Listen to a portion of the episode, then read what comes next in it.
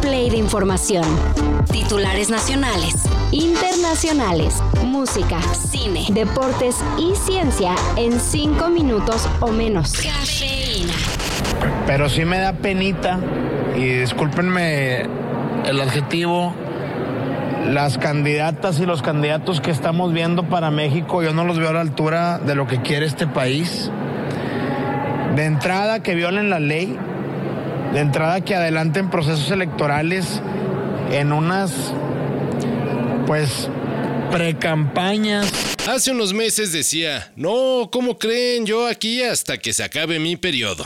Ah, pero demostrando que a los políticos les suele faltar palabra, Samuel García pidió licencia de su cargo como gobernador de Nuevo León para irse a buscar el sueño presidencial.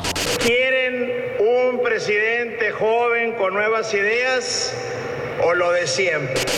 Ayer formalmente metió la solicitud ante el Congreso local para ausentarse y competir por la candidatura de Movimiento Ciudadano del 2024. Ahora el asunto es que le den chance, ya que legisladores del PRI y PAN han advertido que Samuel García no puede irse, a menos de que renuncie totalmente al cargo. El mundo tiene la idea de que Islandia es el paraíso de la igualdad de género, pero es una idea errónea. Y por eso, hoy todas las mujeres, empezando por la primera ministra Katrin Jakobsdottir, se irán a paro. Sorry, there was an earthquake right now. Wow.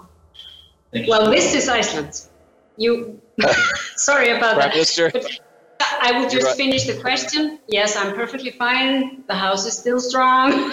So no worries. De acuerdo con las organizadoras de esta histórica huelga, la primera que realizan las mujeres en los últimos 48 años, el 21% de las islandesas ganan menos que sus pares hombres, mientras que el 40% acusa que ha sido víctima de violencia sexual en alguna etapa de su vida. El antecedente de este paro en Islandia es el llamado Kenafri, o sea, Día Libre de las Mujeres, el cual se ejecutó en 1975 y tuvo efecto la elección de la primera presidenta, no solo de Islandia, sino del mundo entero.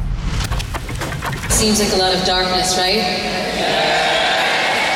And a lot of people said, whatever you do, don't go to Belgium.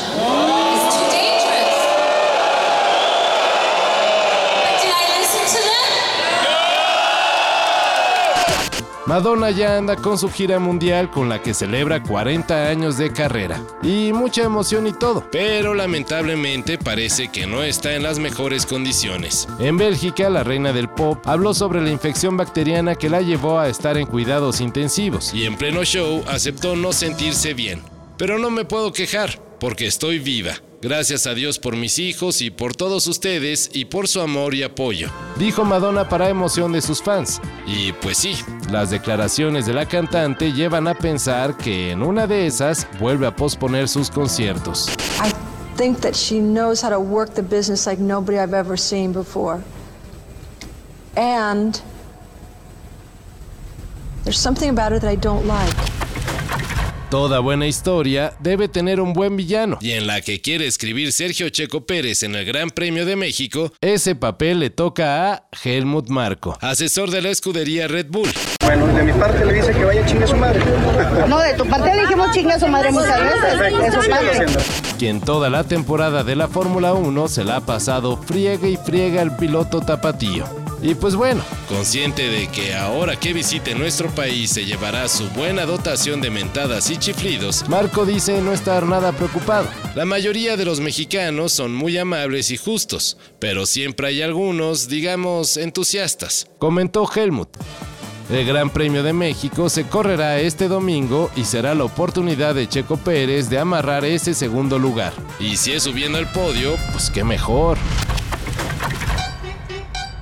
Bobby, el perrito que ostentaba el récord Guinness del can más longevo del mundo, murió a los 31 años, que según cálculos en años perro es por ahí de 200. De acuerdo con la BBC, el omito portugués murió, pues, de viejito, como dicen los clásicos. Según sus humanos, Bobby tuvo una muy larga vida ya que siempre se le brindó un ambiente tranquilo y pacífico. El dueño de Bobby atribuye su longevidad al ambiente tranquilo en el que vive ya que come lo mismo que la familia. una alimentación variada basada en carne y pescado. Ah, pues gran tip, incluso para uno que no anda en cuatro patas. Todo esto y más de lo que necesitas saber en sopitas.com. El guion corre a cargo de Álvaro Cortés y yo soy Carlos el Santo Domínguez. Cafeína. Un shot de noticias para despertar. Lunes a viernes por sopitas.com y donde sea que escuches podcasts.